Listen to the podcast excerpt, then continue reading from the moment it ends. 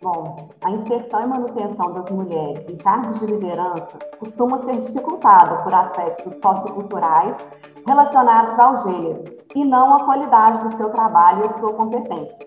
As mulheres enfrentam barreiras advindas da cultura e da sociedade, e essas barreiras não são visíveis. Tais dificuldades vêm sendo enfrentadas e mulheres têm assumido o protagonismo da liderança de seus times o foco da cultura em pessoas e a facilidade de comunicação da mulher são retratados como competências em liderança comumente associadas à figura feminina. Está começando o podcast Radar IBGESP, a agenda permanente do gestor público. O meu nome é Marina. E o meu é Dolores. E esse é o primeiro episódio da nossa série especial sobre lideranças femininas no mercado de trabalho. Quem vai estrear esse quadro tão esperado para o podcast Radar IBGESP com a gente é a Maria Isabel, diretora-geral da Escola de Governo da Fundação João Pinheiro. Como você já sabe, quem começa a conversa por aqui é a Dolores. Com vocês, ela. Obrigada, Marina. Bem-vinda, Isabel. É um prazer recebê-la. A gente está abrindo essa série, né, bem, bem importante para o IBGES, porque a gente tem um compromisso muito grande com a Agenda 2030, especialmente com o DS5, que fala sobre igualdade de gênero. E eu queria te convidar a explicar para os nossos ouvintes o que significa essa igualdade por que ela é tão importante no serviço público. Olá, Dolores, Marina, muito obrigada pelo convite. Bom, a Agenda 2030 para o Desenvolvimento Sustentável, ao estabelecer dentre seus objetivos alcançar a igualdade de gênero e empoderar todas as mulheres e meninas, deixa clara a importância em conquistarmos a igualdade de gênero em nossa sociedade. Jane Flex, uma teórica feminista norte-americana, nos ensina que as relações de gênero estabelecidas no Ocidente moderno são marcadas por relações de poder e dominação, baseadas em diferenças percebidas entre os sexos. Com isso, o gênero faz referência às relações sociais desiguais de poder entre homens e mulheres, as quais são produto de uma construção social e histórica do papel masculino e feminino. Então, de modo geral, as relações de gênero têm sido definidas como relações de dominação controladas pelo homem. Os estereótipos de gênero reforçam as desigualdades de gênero e o preconceito contra as mulheres, caracterizando os homens como naturalmente possuidores de características de liderança, força e dominação, entre outras, enquanto as mulheres são vistas como dóceis, ao passo que menos inteligentes consumidoras, sonhadoras e menos capazes. Tais estereótipos impactam todos os âmbitos de atuação dos homens e das mulheres, e, sobremaneira, o mundo do trabalho. A igualdade de gênero, ou seja, a eliminação das desigualdades sociais entre homens e mulheres, é um dos objetivos que devem guiar as políticas públicas. Ótimo, Maria Isabel, fiquei super feliz, especialmente pelo fato de que você já atenta logo de começo ao caráter não natural né, dessa desigualdade. Ela é uma construção social, como tal, a gente consegue construir uma sociedade que vai modificar isso. Então, fiquei muito feliz com essa atenção que você deu a esse aspecto tão importante, esse aspecto teórico tão importante para a gente desnaturalizar a desigualdade de gênero. E já que a gente está falando disso, está falando de embasamento científico, da importância para entender essa questão, eu queria que você falasse como você enxerga o mercado de trabalho no setor público hoje. Você acha que aqui no Brasil a gente está caminhando para um cenário de redução da desigualdade de gênero? Bom, Marina, segundo dados do Atlas do Estado Brasileiro, do Instituto de Pesquisa Econômica Aplicada, o IPEA, em 1986, o percentual de vínculos no setor público era o mesmo entre os sexos, mas a participação feminina foi gradualmente se expandindo. Este crescimento está relacionado principalmente à expansão do emprego público municipal, em que a participação das mulheres é majoritária. Contudo, ainda segundo dados do IPEA, nos três níveis federativos, nos três poderes, os homens têm remuneração média superior à das mulheres, entre os servidores civis. E esta diferença quase sempre aumentou nas últimas décadas. Em 1986, a média salarial das mulheres no setor público brasileiro era 17,1% inferior ao dos homens. Em 2017, a diferença entre os salários médios aumentou e as mulheres recebiam 24,2% a menos que os homens.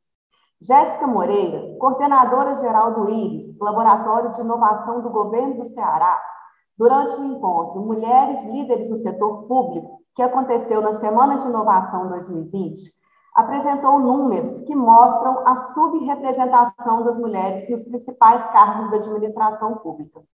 Por exemplo, nos últimos anos, dos 188 ministros escolhidos, apenas 21 eram mulheres. Gabriela Lota, ao tratar deste tema, explica que no serviço público também ocorre a reprodução de uma desigualdade da sociedade em geral que é o tipo de profissão de cada gênero, e exemplifica que as profissões do cuidado na área da saúde e educação são histórica e estruturalmente profissões femininas, e também são histórica e estruturalmente as profissões que recebem menos. Daí, ao analisar o cálculo da média salarial por gênero, isso se reflete. É preciso lembrar que o valor da remuneração no serviço público é fixado por lei e o acesso às carreiras públicas, via de regra, ocorre por meio de concurso público. Nesse sentido, Gabriela Lota explica então que não é que o Estado paga menos para as mulheres, mas elas estão em carreiras com salários menores. Além disso, os estudos apontam que quanto mais importante o cargo em comissão no serviço público, menor a presença de mulheres. Dados publicados pela Associação Nacional dos Especialistas em Políticas Públicas e Gestão Governamental mostram que, no Serviço Público Federal, do total de cargos de direção e assessoramento superior disponibilizados em 2018, as mulheres ocupavam 43%. Mas, quanto mais próximo da liderança, maior a discrepância entre os sexos. No geral, as mulheres estão bem representadas até o nível 3, quando ocupavam 48% das posições. A partir do nível 4, vê-se uma diminuição da participação das mulheres nos cargos de confiança. No nível 6, que é o mais alto, elas representam apenas 17%. Renata Kessler e outros autores, em artigo publicado na revista Cadernos EBAP, explica que as disparidades salariais são comumente relacionadas à forte ligação entre mulher e família. Um exemplo são as interrupções comuns na carreira da mulher em razão da gestação e da educação dos filhos, da percepção da sociedade sobre os valores femininos e da suposta preferência da mulher por um equilíbrio entre vida pessoal e trabalho o que difere da visão masculina, de busca por melhores posições. Essas expectativas ainda corroborariam com a cultura da sociedade que define o homem como o provedor e a mulher como cuidadora da prole. Dito isto, embora as mulheres sejam maioria no serviço público, o caminho para a equidade de gênero ainda é desafiador e requer políticas afirmativas nesse sentido. Isabel, muito bons dados que você traz, tem debatido muito isso nos nossos textos. Eu acho que falar sobre as áreas de cuidado, falar sobre as expectativas da mulher enquanto é, família, né? E isso é muito pesado, e eu tenho visto mais ainda agora grávida, como que, que as relações ficam e as perguntas se fazem, né? Muito constrangedor e desigual. E aí eu queria falar com você, que eu sei que é líder, que é mãe, que é diretora de uma escola, é, como que foi sua trajetória na carreira pública? Se você sentiu aí na sua trajetória esse desequilíbrio de tratamento, de oportunidade. Bom, Dolores, é, eu ingressei no serviço público em 1998 e desde então presenciei alguns desequilíbrios no tratamento entre homens e mulheres. Por exemplo, a instituição na qual trabalho hoje, desde que me lembro, sempre teve um número maior de diretoras mulheres liderando as equipes mas foi presidida por uma mulher uma única vez, no período de 2011 a 2014. Um outro ponto que me chamou a atenção foi quando participei de uma banca em um processo seletivo e para as mulheres sempre era feita a pergunta: como fará para conciliar a vida profissional com a maternidade? Esta pergunta nunca era feita para os homens. Outro desequilíbrio que percebo, por estar na área acadêmica, são os instrumentos de avaliação que são os mesmos para homens e mulheres. Por exemplo, a coordenação de aperfeiçoamento de pessoal de nível superior, a CAPES, analisa a produção qualificada do núcleo docente permanente, publicada sob a forma de artigos em periódicos listados no Qualis Periódicos. A produção qualificada refere-se ao conjunto das quatro melhores produções de cada docente permanente do programa de mestrado no quadriênio.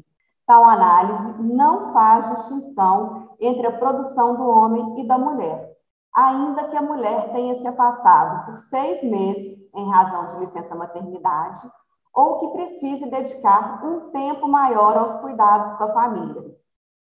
Na última sexta-feira, em celebração ao Dia Internacional das Mulheres e Meninas na Ciência, a Folha de São Paulo publicou em seu blog Ciência Fundamental o texto Ser mãe é padecer no currículo acadêmico? Como a maternidade afeta a carreira das cientistas no Brasil? Tal texto descreve a rotina de uma mulher, mãe de duas filhas pequenas, em um dia de home office e retrata muito bem o exemplo dado acima. Vale a pena essa leitura. Gostei muito da recomendação de leitura, inclusive a gente vai deixar aqui na descrição do episódio, pessoal, o link para vocês verem. E, bom, é, a gente se identifica muito, né, Dolores, quando a gente vai ouvindo, porque como mulheres, como profissionais, como pessoas que também estão dedicadas à vida acadêmica, a gente nota que desde cedo nós temos mais horas dedicadas ao trabalho do lar, e isso inclui a vida das meninas no Brasil, não só das mulheres maiores de idade. Então, é de fato algo que a gente tem que discutir sempre. E você já trouxe aqui dados muito importantes, que mostram que não é necessariamente que o Estado paga diferente, mas que mulheres ocupam menos posições de liderança, né? E eu tenho aqui um dado do IPEA de 2020, que mostra que mesmo que as mulheres sejam 59% das servidoras federais, elas ganham 24% a menos que os homens. E daí eu queria te fazer uma pergunta bastante objetiva e desafiadora, que eu acho que não se esgota numa única conversa, mas a gente pode começar por aqui, que é o que a gente faz para começar a mudar isso? Como a gente pode melhorar esse cenário? Nossa, é, eu já até mencionei né, sobre o concurso público. Então, o ingresso na administração pública, ele ocorre em regra por meio de concurso, e esse concurso ele conduz seleções meritocráticas e impessoais. Isso pode explicar por que, que o Estado exclui menos as mulheres do que o setor privado.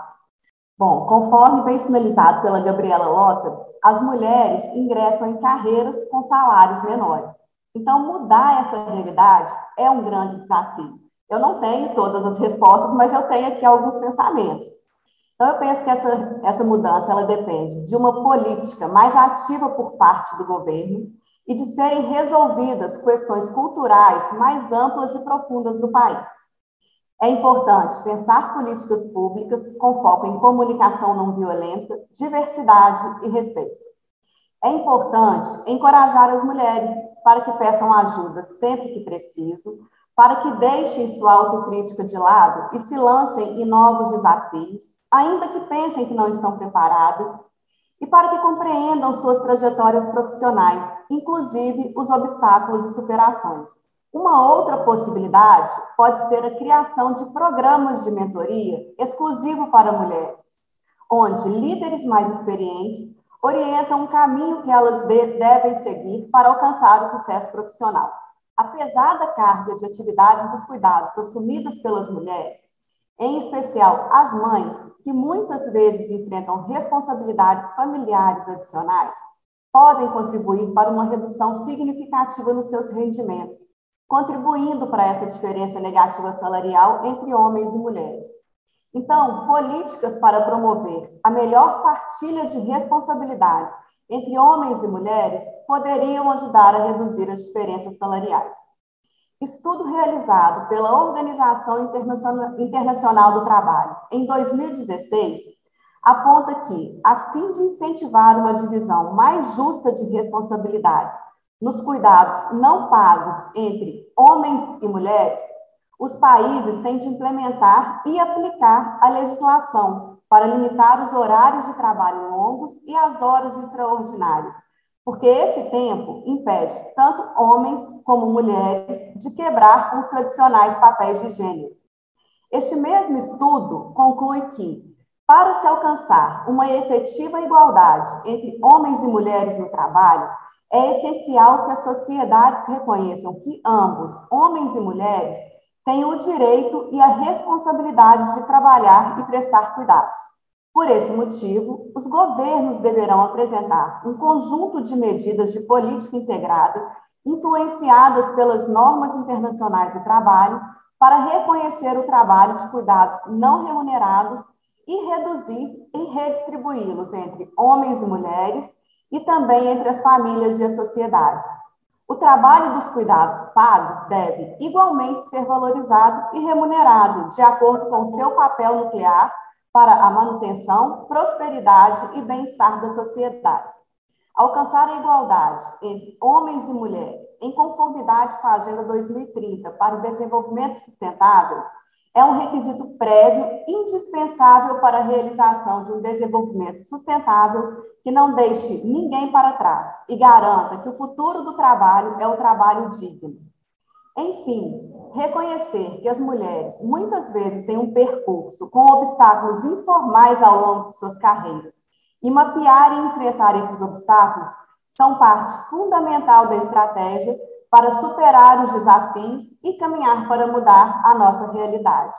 Muito bom, eu lembrei aqui que tem um texto da ONU que fala justamente isso: carreira não tem gênero, né? Então a gente tem esse trabalho também de é, provocar uma mudança cultural para que as mulheres ocupem outros espaços.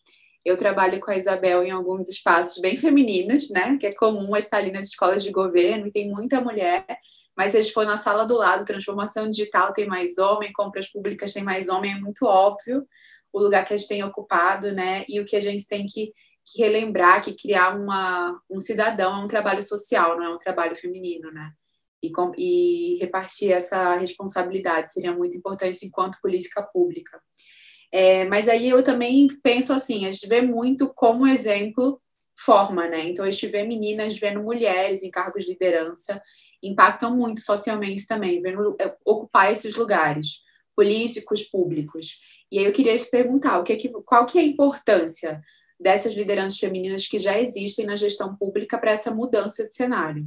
Bom, a inserção e manutenção das mulheres em cargos de liderança costuma ser dificultada por aspectos socioculturais relacionados ao gênero e não à qualidade do seu trabalho e a sua competência. As mulheres enfrentam barreiras advindas da cultura e da sociedade, e essas barreiras não são visíveis. Tais dificuldades vêm sendo enfrentadas e mulheres têm assumido o protagonismo na liderança de seus times.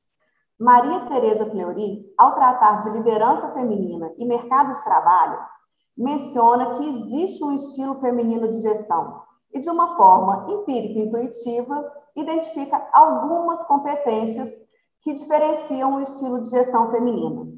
Uma capacidade de multiprocessamento de informações e situações que ajudam a ter uma visão mais sistêmica e não sequencial da realidade é uma dessas competências e a maior flexibilidade e habilidade de enxergar as pessoas como um todo e não apenas no âmbito profissional é uma outra competência. Ainda, se considerarmos uma perspectiva sobre o mundo que visa preservar, cuidar e pensar nas consequências de nossas ações para o futuro, o olhar feminino em posições de liderança pode potencializar essas ações. Essa característica marcante da mulher de preocupar-se com os outros conta a seu favor em um ambiente onde a valorização das pessoas faz parte dos valores da instituição. Enfim, o foco da cultura em pessoas e a facilidade de comunicação da mulher são retratados como competências em liderança comumente associadas à figura feminina. Ótimo, Maria Isabel. Queria perguntar para você, a gente tem um quadro que é o Pausa para Opinião, no qual a gente traz assim assuntos importantes para serem debatidos e que a gente com certeza sabe que sua opinião tem muito a dizer sobre eles. E a gente tinha também uma outra pergunta que eu vou misturar esse quadro e essa pergunta, porque eu acho que são bem complementares. Pergunta que eu tinha é se você, como diretora-geral da Escola de Governo da Fundação João Pinheiro, acha que as escolas de governo no Brasil têm que ir além da capacitação técnica e abordar também questões sociais, como gênero, discriminação racial, enfim, uma série de questões sociais importantes para o contexto brasileiro. E mais do que isso, agora vem aqui o momento da opinião. Você acha que hoje as escolas de governo elas estão envolvidas na viabilização de uma sociedade mais representativa e mais igualitária? Sobre a primeira pergunta, né? É, com certeza que, além da capacitação técnica, nós temos outros papéis, né? Inclusive, é, a Escola de Governo da Fundação João Pinheiro está com inscrições abertas até o dia 23 de fevereiro para o curso gratuito à distância, Gênero e Políticas Públicas para as Mulheres. Esse curso ele tem uma carga horária de 30 horas e apresenta aos alunos e alunas a compreensão de conceitos relacionados às desigualdades sociais, buscando discutir algumas questões. Então, por que os homens e mulheres não têm as mesmas oportunidades sociais? O que as políticas públicas têm a ver com as desigualdades sociais? Como as políticas públicas podem promover a igualdade de gênero? E gênero e políticas públicas para as mulheres, novos desafios. Então, sempre tem algum curso gratuito nesse sentido no nosso site, e isso é porque esses cursos, eles são desenvolvidos pelo Grupo de Pesquisa Estado, Gênero e Diversidade, o EGED, que possui em sua composição pesquisadoras e pesquisadores da Fundação João Pinheiro. Então, desde a sua criação, em dezembro de 2014, o EGED já realizou diversas pesquisas e promoveu inúmeros debates e publicações acerca dessa temática. Então, é um grupo de pesquisa muito importante e produtivo na Fundação João Pinheiro hoje, e o seu trabalho é essencial para que a escola de governo continue investindo na formação dos agentes públicos nessas temáticas relacionadas às questões sociais e de gênero. Agora, sobre a minha opinião, né? Essas escolas de governo, elas estão envolvidas aí na viabilização de uma gestão mais representativa, igualitária e com mulheres em cargos de liderança. Bom, eu tenho aqui é, um depoimento. Eu hoje faço parte do grupo Rede de Escolas de Governo do CONSAD. O CONSAD é o Conselho Nacional dos Secretários de Administração, formado por secretários de Estado das pastas administrativas de planejamento e de gestão de todos os estados brasileiros e do Distrito Federal. Uma das formas de atuação deste conselho é por meio da formação de grupos de trabalho dos mais diversos temas.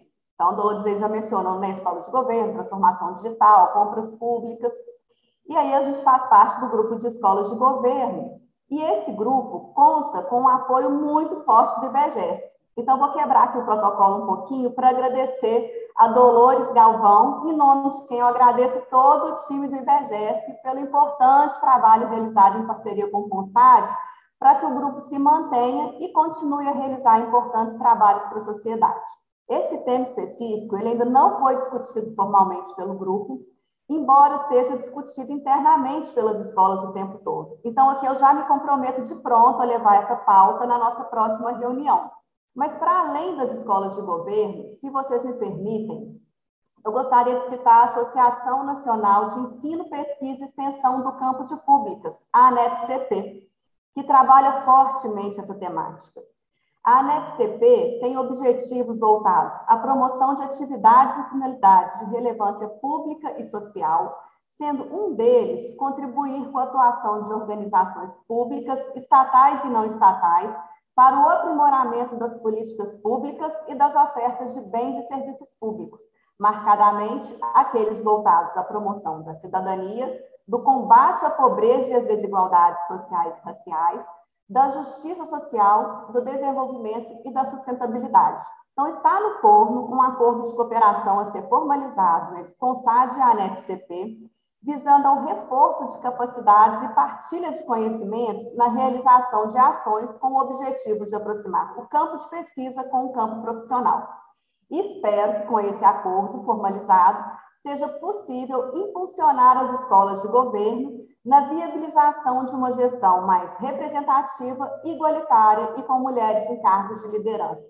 Bom, fico muito feliz com a sua participação, Marisabel. Também espero que essas iniciativas deem muitos frutos. A gente tem um caminho longo pela frente, mas um caminho essencial.